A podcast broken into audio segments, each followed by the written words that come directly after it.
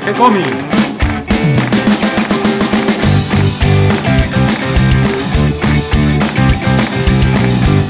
Muy bienvenidos a un nuevo episodio de G-Comics, el primero del año 2021. Y para hablar de historietas, tengo del otro lado del micrófono a Mario Working. ¿Cómo estás, Mario? Hola, ¿qué tal, Gonzalo? ¿Cómo va? Feliz año. Y también me acompaña Claudio Díaz. ¿Cómo estás, Claudio? Hola, ¿qué tal, Gonzalo? Hola, Mario. Feliz año para ambos. Gracias. Este año nos va a traer un montón de, aventuras. Esperemos que mejore el guion con respecto a la película que vivimos el año pasado. y este sea un poco mejor guionado y más interesante. Eh, sí, sí, que no se repita esta temporada con la temporada pasada, por favor. Mientras no sea peor, este, pero en fin. Nosotros comenzamos el año con todo el optimismo y tenemos nuestras secciones en el sitio de gcomics.online donde pueden encontrar los videos de Claudio Díaz que está eh, contándonos la historia de la literatura de fantasía.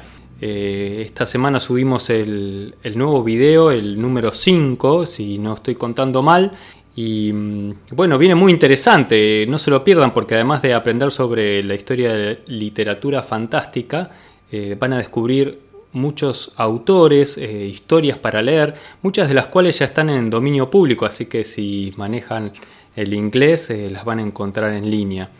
también pueden seguir el minicurso de Mario, el minicurso de historieta para no dibujantes, y comenzamos esta semana la sección donde vas tratando, Mario, eh, episodio a episodio, eh, los distintos géneros del cómic. Y en este caso comenzaste con el western. Sí, es.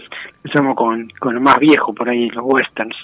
Y te metiste con un tema difícil que es el dibujo de los sombreros, ¿no? Siempre que uno quiere dibujar eh, una historieta del oeste se encuentra con el problema de dibujar los sombreros, dibujar los caballos, y las armas. Y los revólveres, exactamente. en, eso, en eso nos vamos a concentrar. Pero los caballos es peor porque los caballos se mueven, por lo menos el sombrero de última. es cierto. Sí, sí, sí, sí. Si no, uno tiene que dibujar todos los caballos siempre eh, parados, ¿viste? En realidad es un embole. Pero bueno. La parte difícil del dibujo de los caballos son las patas traseras. Yo ahí doy unos, unos trucos que yo uso, qué sé yo. Bien. A mí me sirven. Vamos a ver si. Los pases más bien. bueno, y tanto los videos de historia de la literatura fantástica como el minicurso de historieta para no dibujantes, pienso que son muy útiles también para los docentes eh, cuando quieren preparar alguna clase de literatura, recomendar algún texto para leer o conocer algún nuevo autor, o en el caso de Mario para los profesores de artes plásticas que a veces no saben qué ejercicio darle a los chicos y pienso que la historieta es algo que siempre te entusiasma para dibujar. Sí, totalmente. Y hoy vamos a hablar de los, los capitanes en la historieta. Sí, porque hay que festejar eh, hace el sábado fue el cumpleaños número 80 de uno de los personajes más importantes de la historieta, especialmente la BD y del universo herciano, ¿no? Que es el Capitán Haddock. Entonces, qué manera mejor de homenajearlo que homenajear a todos los todos esos aventureros que incursionan sobre en vez de la tierra sobre nuestra madre original, ¿no? Sobre el mar. Rayos y centellas. Ah, mil rayos, exacto. Y hay que aclarar que capitán es, eh, viste que capitán en, la náutica es importante porque, o sea, hay, hay muchos eh, skippers o, navegantes, pero eh, el famoso pirata, viste, Jack Sparrow, capitanes hay pocos, porque cuando uno es capitán de un barco, en realidad tiene el primer el comando importante, ¿no? Que no es lo mismo que el capitán de, del ejército, que, bueno, no es lo mismo un barco que una compañía y paradójicamente el término capitán, que después se trasladó mucho a los personajes superhéroes, claro. parece que remite al capitán de barco, ¿no? que, es, que es muchísimo más que el, que el grado de capitán del ejército, que es un grado intermedio. Así que la idea es hablar de los verdaderos capitanes, ¿no? Los que, los que pasan su vida en el mar y, usan el, el, mar como escenario. Y acá en realidad tenemos tres, como tres subgéneros, ¿no? El, los que viven directamente en el mar, los, los corsarios, los piratas, los, los, capitanes de barco, digamos, tipo carguero, qué sé yo, y después los esos aventureros que, que navegan, ¿no? Porque son como tres géneros más separados. Así que no sé. Claro. Comencemos por el Capitán Haddock. Eh, para aquellos que no lo conocen, ¿quién es el Capitán Haddock? Y la verdad que es uno de los personajes más conocidos de historieta. El Capitán Haddock eh, nació, digamos, es uno de los personajes no tardíos, pero intermedios en el universo de Tintín. Este, y justamente aparece en el, en el Cangrejo de las Pinzas de Oro, con un papel medio deslucido primero, porque está completamente borracho y se manda un montón de macanas, y a partir de ahí es ese personaje uno de los, tal vez para mí, juicio el más importante, ¿no? De, del universo de Tintín de ahí en adelante. Y bueno, es un personaje maravilloso porque es uno de los pocos personajes que puede insultar más o menos en 200 formas diferentes, muy imaginativas, este, y, realmente es el elemento cómico más, tal vez junto con Tornasol, más, más importante, ¿no? En la historia de Tintón. Sí, es uno de esos personajes que cuando se enojan eh, logran hacerte reír. No, y es, tienen escenas que son realmente impecables, o sea, porque es el que se mete en más líos. Vos siempre te acordás de la escena de que él se le queda pegado una tela adhesiva en la mano y hay y toda una secuencia tratando de sacar genial, ¿eh? toda esa secuencia es genial. una cabeza de vaca dentro de la utilería de un teatro y, y, arma un desastre. No, la verdad que es genial. ¿Vos tienes esa escena?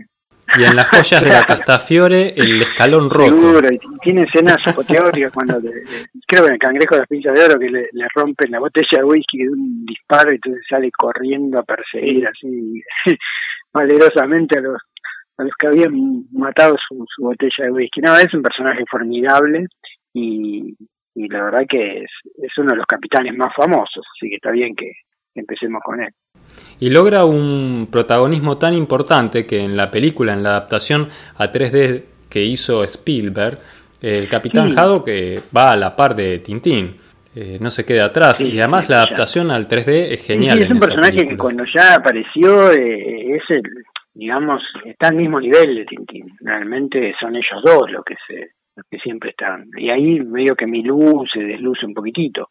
Este, pero la verdad que es un personaje formidable. Dicen que Hergé lo creó esa- con esa voz est- estruendosa y, y, todos los digamos las imprecaciones pensando un poco en Jacobs, en su colaborador, ¿no? Y amigo Edgar Jacobs, que, que parece que como tenía voz de barítono de, de, ópera, eh, era un poco. Y ta- también un poco Haddock, mismo Hergé confesó que, que él tenía un poco de cada uno de sus personajes, ¿no? Y que cuando se enojaba era un poco Haddock también, así que, nada, es un personaje brillante. Bien, y si seguimos eh, buscando capitanes en la historieta, Y depende de qué ¿qué- zona busquemos. Porque en realidad, a ver, eh, estamos hablando de historieta, eh, las historietas de así en, en escenario marítimo eran más comunes en principio del siglo, ¿no? Las primeras historietas, en los 30, 40, por ahí hasta los 50, porque tenemos que acordarnos que, que todas las historias importantes del mar son de fines de siglo, ¿no? Con todas las historias de aventuras con Verne, Melville, eh, Claro. Conrad, este, el que te gusta vos, Sa- Sabatini, Salgari, porque el mar en realidad fue la primera gran frontera que tuvo la Claro, humanidad, ¿no? O sea, tenías que cruzar el mar, era ya la aventura perfecta.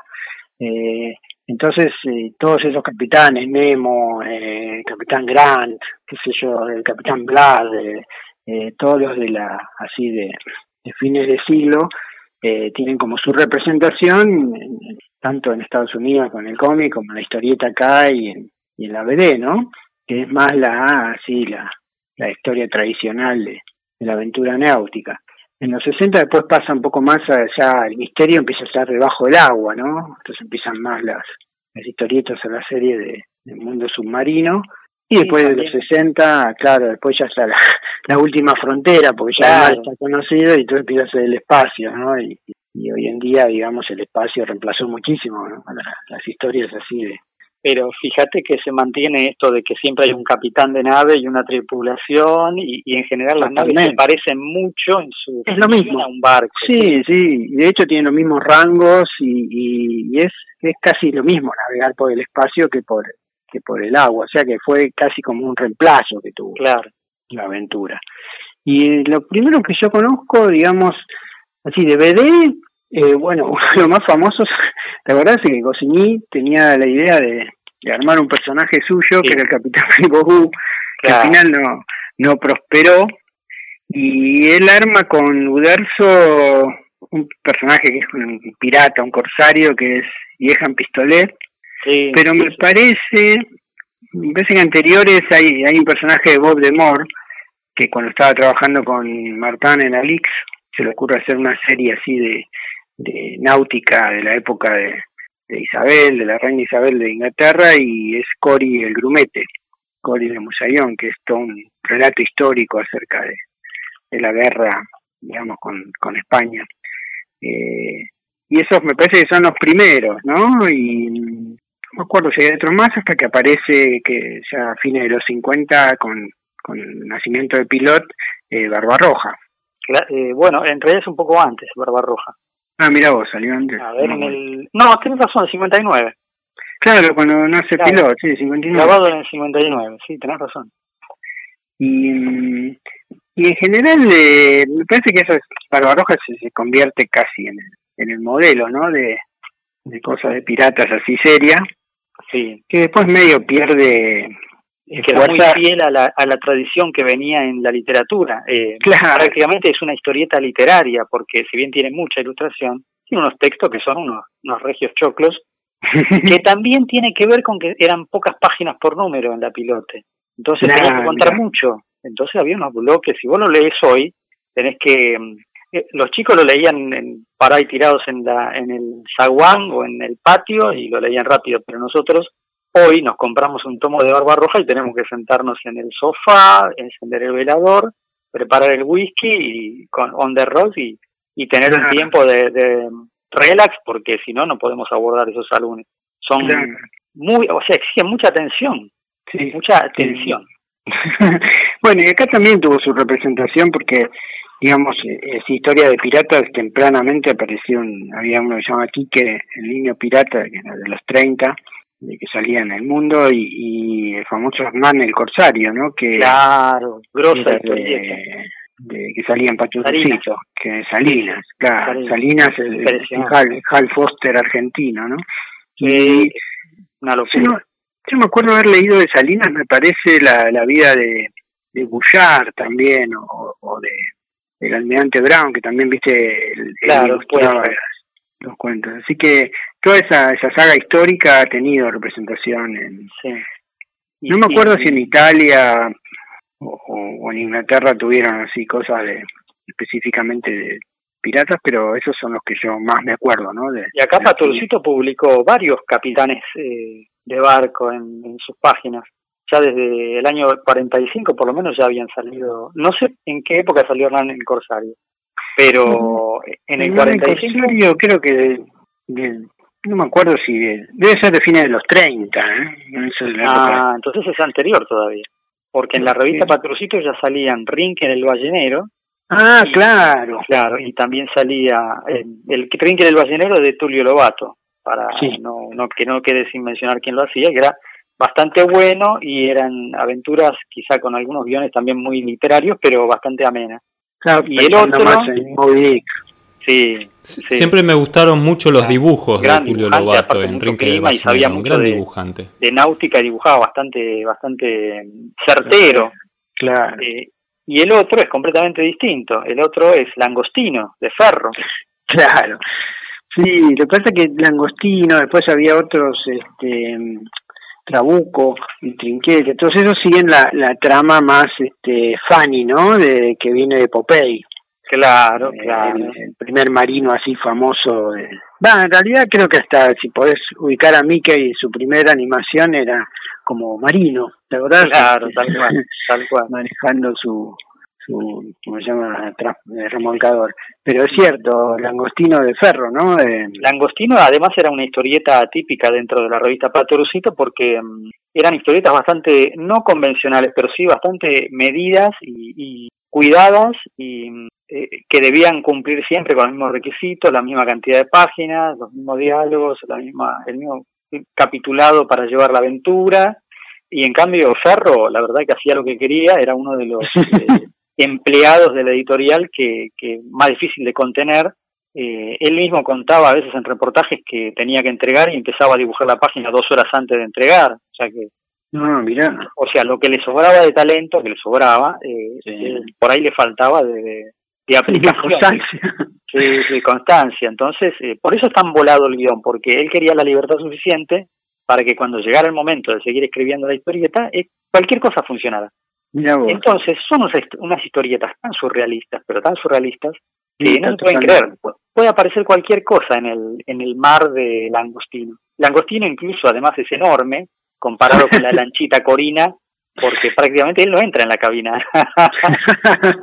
es buenísimo, que la cabina dibujada y no entra.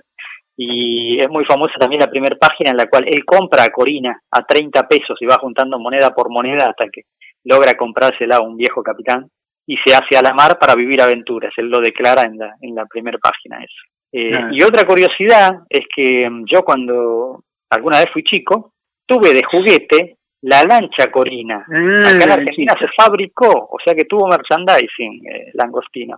Y era la réplica de la Corina más o menos en plástico, eh, no en plástico inflado, sino plástico moldeado o plástico blando, pero rígido, en dos piezas, la lancha abajo y arriba la cubierta.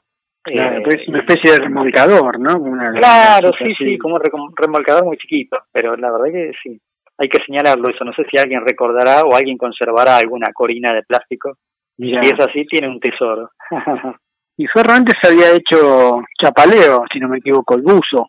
Eh, me parece que es contemporáneo o un poquito después. Ah, porque en el 45 arranca, es la primera que hace para, para Patorcito. Eh, así que la otra debe ser un poco después. Igual había una diferencia entre ambos personajes, por lo menos por el material que yo conseguí. Eh, Langostino eran aventuras de una página completa que continuaban, mientras que el buzo chapaleo eh, son tiras de tres o cuatro cuadros independientes que se pueden leer por separado, si bien todas juntas eh, responden a un guion, como por ejemplo sería en el caso de Mafalda. Cuando el buzo chapaleo se iba de vacaciones a Mendoza, por ejemplo, cada tira te cuenta una anécdota distinta. Por ejemplo, en la última tira de la vacaciones de Mendoza lo llama eh, otro marino y le dice, Chapaleo, ¿cuándo vas a volver?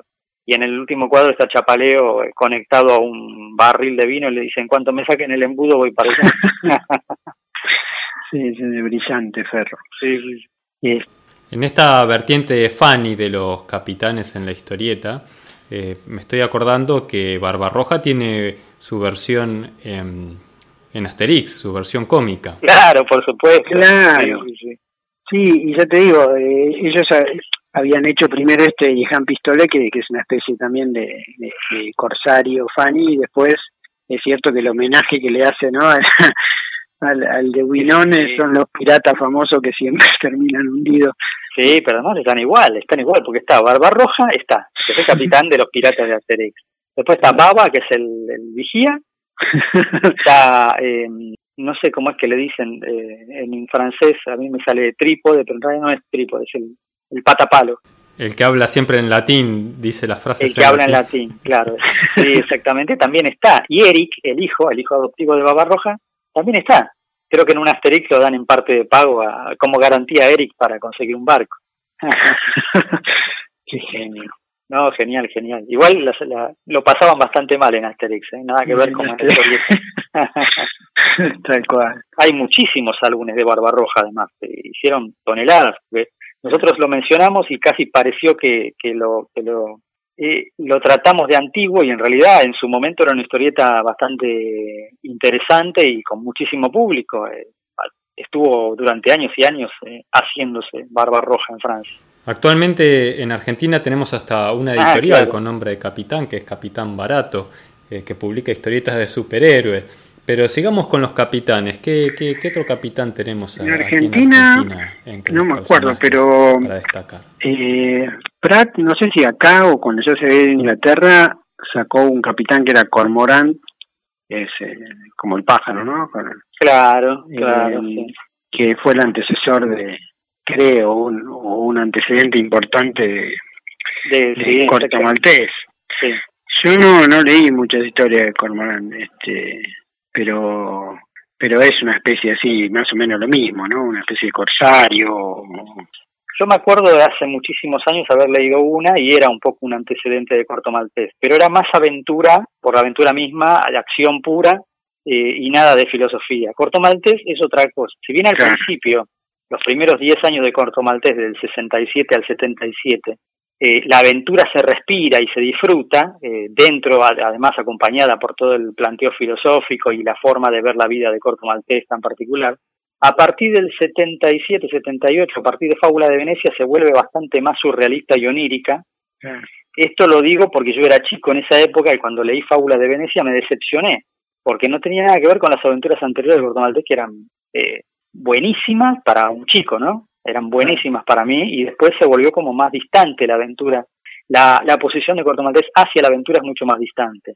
Yo recomiendo encarecidamente todas las primeras eh, historias de Corto Maltés, las primeras, las independientes cortitas, la balada de Marsalado, las linternas rojas, eh, todo lo que hizo al principio, que es maravilloso, y si bien tiene un trasfondo, una opinión, una forma de, de opinar sobre cómo se ve la vida y cómo se involucra uno con el mundo, eh, a partir de Fábula de Venecia me parece que ya se vuelve demasiado personal, la aventura pasa a un segundo plano y lo que importa es otra cosa, es una, una visión, una interpretación de la vida y de los eventos y en lo posible lo más distante que se pueda. Quizás eso tiene que ver con que Hugo Pratt era un poco así, le gustaba estar en todas partes y no pertenecer a ningún lugar.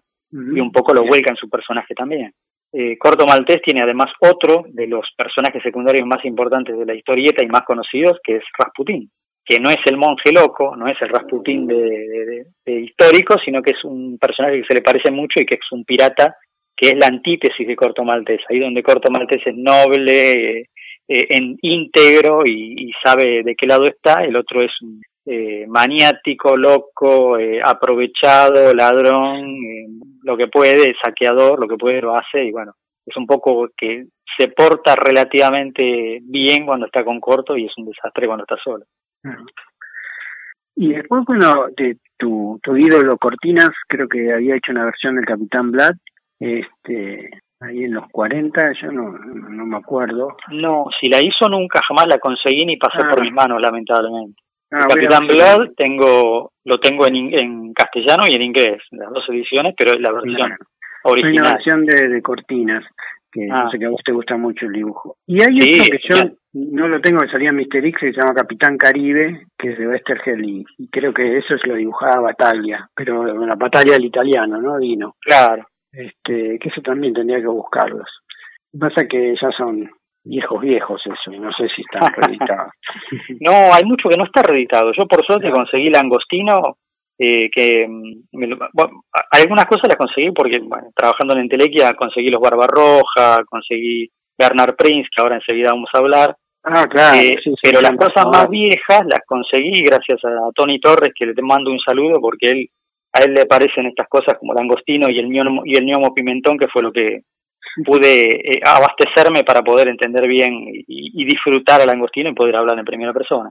Ah, y otro que tenemos que mencionar es Roland el Corsario, que salía en... También, sí. ¿Cómo se llama? En el Tony o en fantasía, no me acuerdo. Creo que en D'Artagnan, ¿eh? O en D'Artagnan, ah, bueno, le pifié.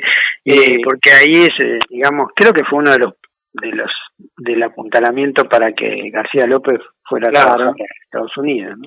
Es uno de los mejores laburos de, su época temprana. Es un trabajo muy acabado, muy lindo, y ojalá algún día se, se recopile porque la verdad que valga, vale la pena. Es, es brillante y además conservo algún que otro capítulo suelto, por eso hace poco los releí eh, y tienen ese giro wester, westergeliano, dan, eh, tienen muchas cosas de Westergel que son muy aprovechables. La primera, que está siempre contado desde el punto de vista del acompañante.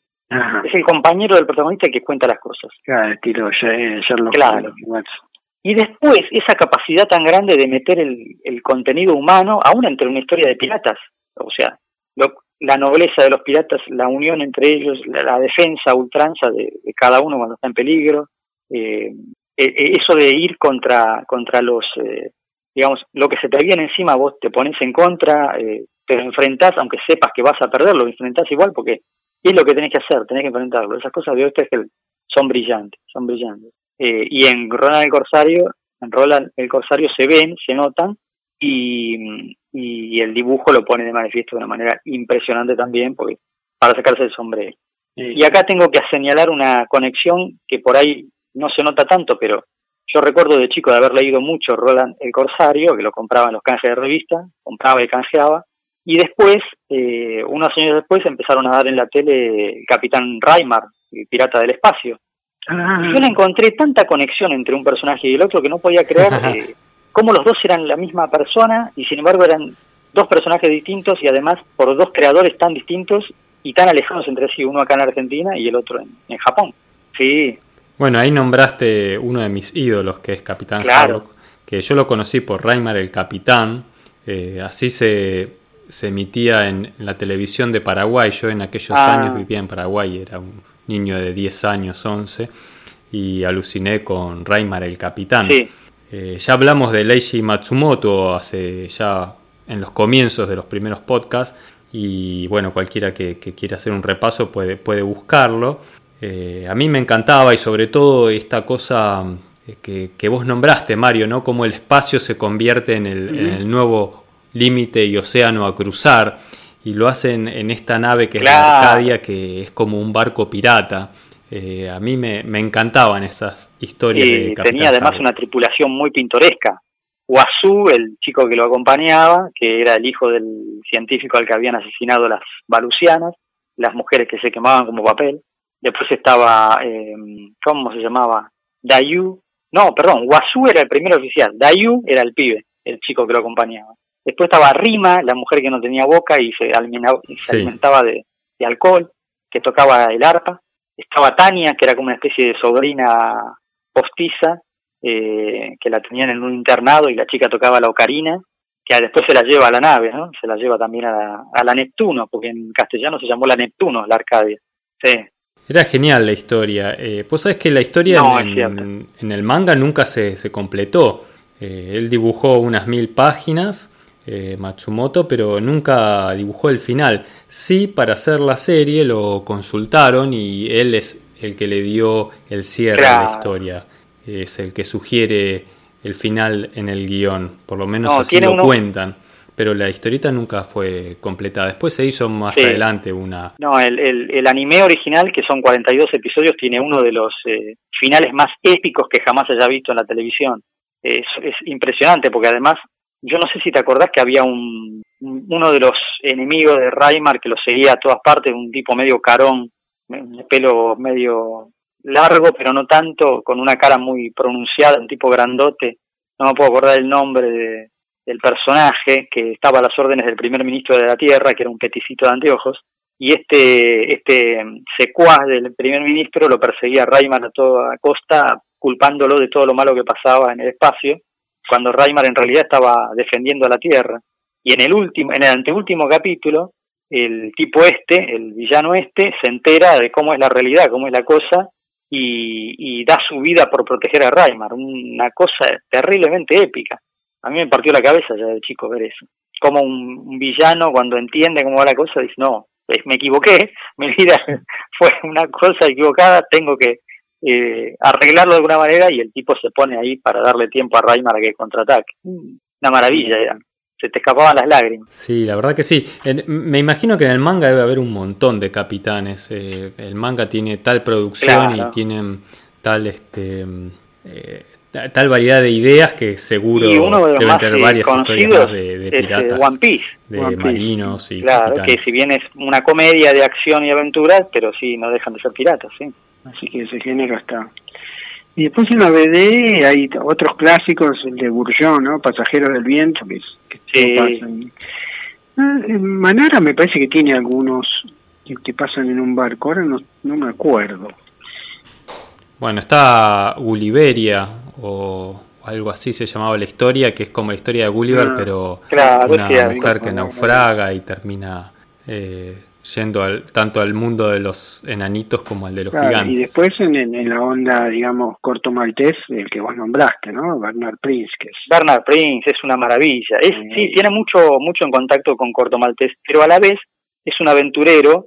Eh, en realidad el guionista muestra al aventurero en la aventura propiamente sin preocuparse demasiado de justificar la vida ni la situación ni el por qué le pasan las cosas que le pasan se le cruza la aventura, la vive, eh, tiene una una tensión que no he visto en otros guiones, porque la verdad que la tensión son álbumes de 48 páginas, 46 páginas, pero desde que empieza el conflicto hasta que termina, va increyendo eh, la, tensión, la preocupación y el desenlace es eh, a todo redoblante.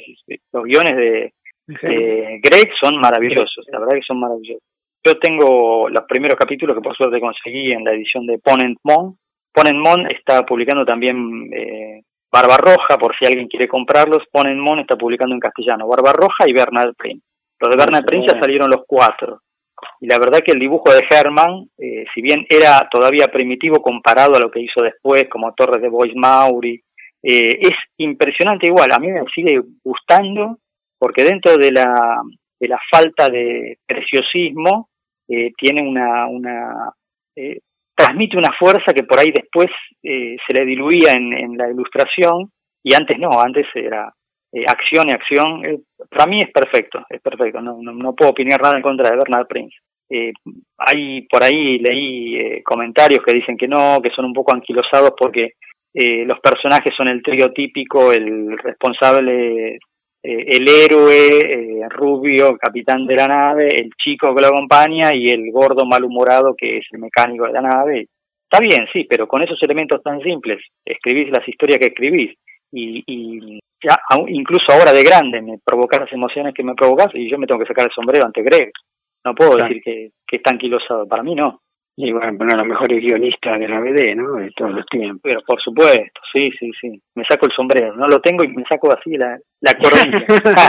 me saco la peluca. Y, y ahí, en España creo que Alfonso Font tenía un personaje más o menos en la onda llamada Runner. No sé si... Sí, tal cual, tal cual que, también son estos, más que capitanes de barcos, son como aventureros, ¿no? La onda corto maltés, ¿no? Un poco que el agua es la excusa.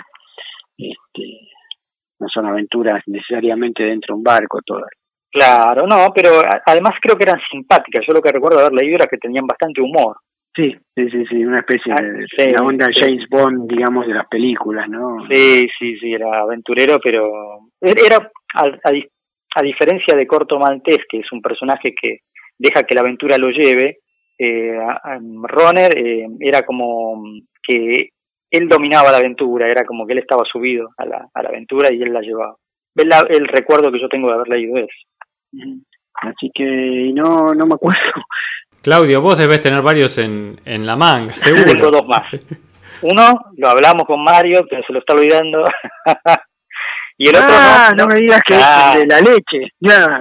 No, ¿cómo el de la leche? No, no, pensé que ibas a hablar de Piluso. No, no, no. Ah, no, no. Bueno, Piluso es tangencial. No, no, eso, ese también teníamos que mencionarlo, pero no, no hablaba de ese. Pero bueno, ya que estábamos con Piluso.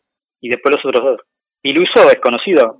Claro, sí. Capitán Piluso, que viene de la televisión. Ya lo nombramos también en los personajes que llegaron de la, de la televisión a la historieta. Iluso y Coquito, gran personaje creado por Alberto Olmedo, interpretado por Humberto Ortiz, con guiones de Humberto Ortiz, eh, que hizo las delicias de chicos y de grandes, porque yo sé que los grandes también lo veían, me consta, eh, y la verdad que era un, humor eh, genial, muy, muy ágil, muy entretenido, y, si bien eran programas que presentaban dibujos animados, yo me acuerdo que lo que más me gustaba eran los sketches que hacían ellos, que interpretaban ellos. El dibujo animado no le daba mucha bolilla. Pero sí, y también tuvo sus historietas, pero no vamos a hablar ahora de eso, los remitimos a los oyentes a que busquen eh, el programa que hicimos sobre personajes de la televisión que tuvieron sus propias historietas. ¿Y quién me olvidó de...? Ah, vos me habías dicho de, Nemo en la Liga de los... Sí, pero tampoco es ese, es uno más importante, lo voy a decir. Escucha, eh, Pa, pa, pa, pa, pa, pa, pa. no, te lo mencioné a Popeye, ¿eh? ¿Cuándo lo dijiste?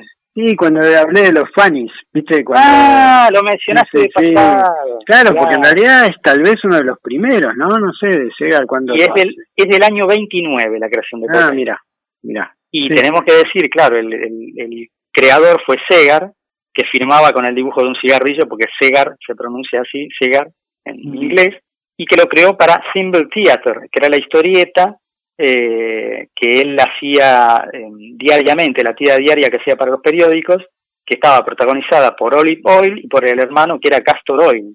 Durante 10 años fueron estos los protagonistas, y Ham, que era el novio de Olive. estos tres, este trío era el protagonista de las aventuras disparatadas de, de Segar. Y no fue sino hasta el décimo año de la historieta que aparece Popeye como un capitán de una nave que alquilan para ir a, buscar no me acuerdo qué cosa. Y a la gente le gustó tanto que terminó primero eh, sacando de, de, protagonismo a Castor Oil. Después robándole la novia a Ham, porque se quedó con Olivia. Olivia, sí. Y después directamente se apropió de la historieta, ya.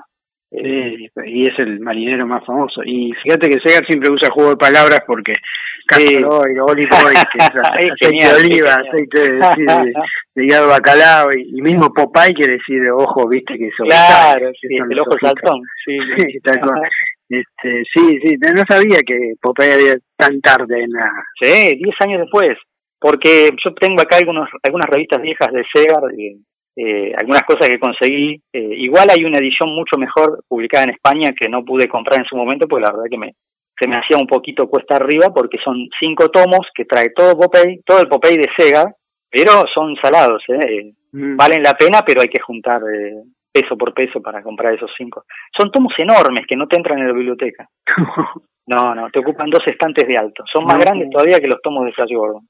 Uh, es que la producción de Popeye es increíble, la cantidad de tiras que hay Y además, eh, una de las cosas que me enteré leyendo estos Popeye es que el tipo no consumía espinacas. Eso es un invento del dibujo animado. Nos engañó. o bien apareció más tarde en la historieta y no en las que yo tengo. ¿Y come otra cosa o no, no hay nada en particular? No, no, eh, aparentemente es una gallina mágica que encuentran en una de las primeras aventuras que en un momento en que Popeye está agonizando le da la fuerza y ya la fuerza le queda para siempre, como una especie de ah. poder eh, superheroico que recibe, pero no aparece en la... Claro, una especie de, marmita mágica en la que cayó Belix. no, la cuestión que en el dibujo animado sí, hay un dibujo animado de los años 50 que te cuentan la historia de la familia de Popeye desde la época de los griegos en adelante y todos consumían espinaca en algún momento para luchar en alguna de las épocas de la historia contra alguna opresión. Pero eso es parte del dibujo animado, de los Fleischer. Ya no sé si, si acaso Segar lo, lo escribió o lo inventó alguna vez. Y el otro capitán que nos estamos olvidando, porque en realidad no se lo conoce como capitán, sino como muchas otras profesiones, es Conan, que fue capitán de piratas, fue bucanero singario, pirata barachano y capitán de los corsarios negros en la Costa Negra. O sea, eh, fue tres veces, en tres momentos de su vida fue pirata y navegó y tuvo barcos a su cargo. Lo que pasa es que uno lo conoce como Conan el bárbaro, Conan el conquistador, Conan el usurpador, Conan el ladrón, Conan el guerrero, Conan el mercenario, Conan lo que venga. El, marino no. Sí, pero el pirata es más difícil de encontrarlo. Creo que sí hay un, hay un libro en el que figura como pirata, pero es muy difícil de encontrar. Pero sí, sí, fue capitán también en su momento, en alguna época de su vida. Bueno, y si no, tenés que incluir a todos los vikingos, ¿no? Que, claramente bueno, todos. acá tenemos Torgal por ahí, pues, el capitán, qué sé yo. No, pero Torgal nunca fue capitán. No, tenés razón. Eh, el que sí tuvo un capitán en sus páginas fue Príncipe Valiente, que era Voltar, el vikingo. Claro, tal cual. Y el otro era el constructor de barcos, Gundar Harald, que también tenía un barco a su cargo. Sí, sí, los amigos de Príncipe Valiente sí fueron capitán. Bien, ahora creo que sí, hicimos una lista bastante completa de los capitanes y marinos. Seguramente nos faltan un montón. ojalá que la gente pida más, que volvamos y que aparezcan más, pero... Bueno, después estaban todo lo de las series, ¿no? Que salían en las revistas de la DEL, o sea, en Domingos Alegres de Novaro, que era Viaja al fondo del mar, este, con el capitán Crane sí. y el almirante Nelson, pero ya eran más de fondo del mar, ¿no? Así de, de barcos. Y acá había, había una revista que se llamó Bucaneros, una revista de historieta, que primero se dedicó a piratas y después fue dedicándose a cualquier otro personaje, Tarzán, eh, Ibu y su pandilla, venía cualquier otra cosa. Y bueno, también tuvimos un álbum de figuritas piratas, fue uno de los más importantes. Ah. los 60 tenía ese dibujo de él. Eh, y creo que ya, ya no me acuerdo más.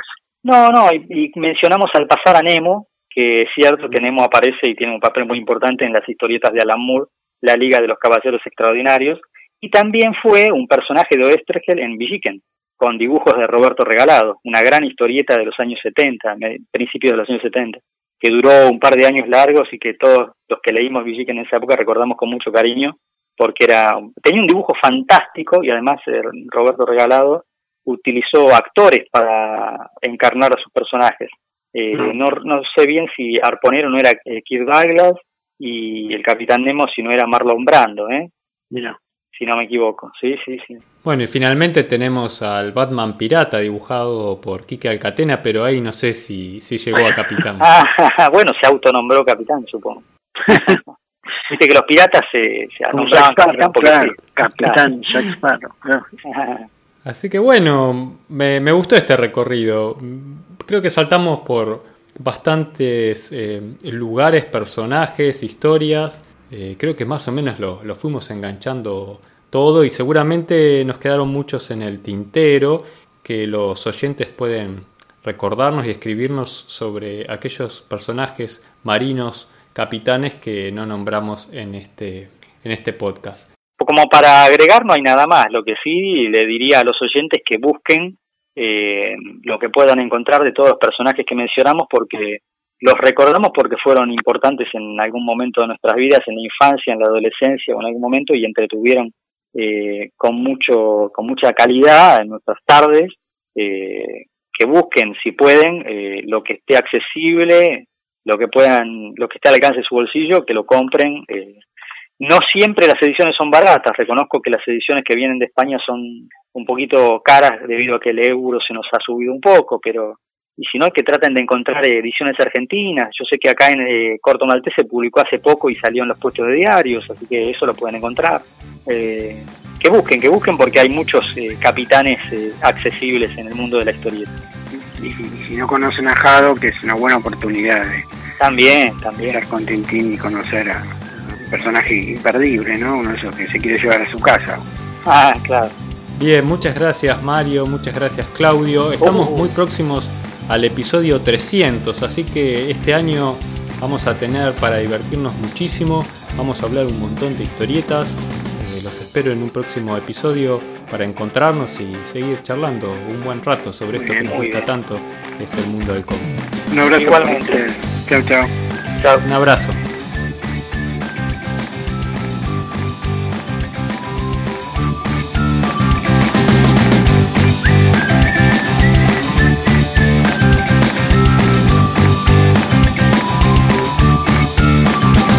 ¿Sabes que no, no te escuché, Mario, cuando dijiste Popeye? sí, viste, cuando cuando cuando lo nombré cuando empezábamos con los fans sí, con sí, lo nombré al pasar. qué sé yo, como que, que estos estaban más referidos a Popeye, que era como el modelo. Ah, mira. Pero lo dije muy al pasar, por ahí, Ah. por eso. Este, Se me escapó. eh, sí, sí, sí, sí, no, no, no, no podía olvidar. Eh,